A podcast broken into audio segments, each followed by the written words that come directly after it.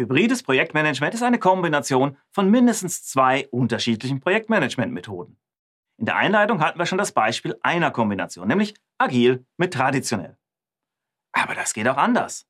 Zum Beispiel kann man unterschiedliche traditionelle Methodiken miteinander kombinieren. Oder auch agil mit agil, Scrum mit Kanban zum Beispiel. Ist ein weites Feld, ganz klar. Und da gibt es deshalb auch nicht den einen Standard. Ja? So vielfältig wie die Problemstellung, so sind hier auch die Lösungen. Wir wollen uns jetzt hier vor allem die Kombination von traditionell planbasiertem Vorgehen mit agilem anschauen.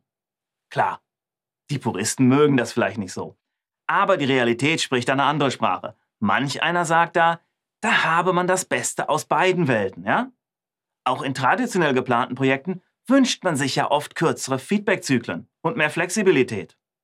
Umgekehrt, bei agilen Projekten, da wünschen sich vor allem die Auftraggeber meist einen längeren Planungshorizont und klare Aussagen zu Projektdauer und Budget.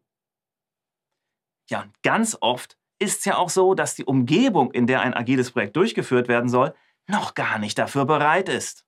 Ja? In der nicht agilen Organisation, da gibt es meist rigide Vorgaben, was und wie alles zu planen ist.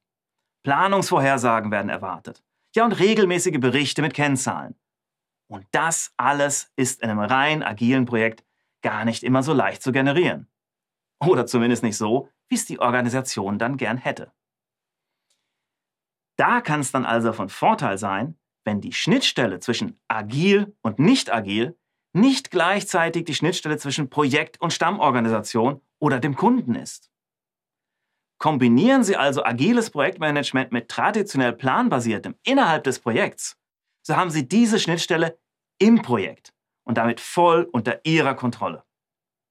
Ja? In meiner Vergangenheit, da hatte ich selbst viele hochriskante technologische Entwicklungsprojekte da ging es gar nicht anders, als im Kern agil zu arbeiten und das in einer Hülle aus planbasiertem Projektmanagement zu verstecken.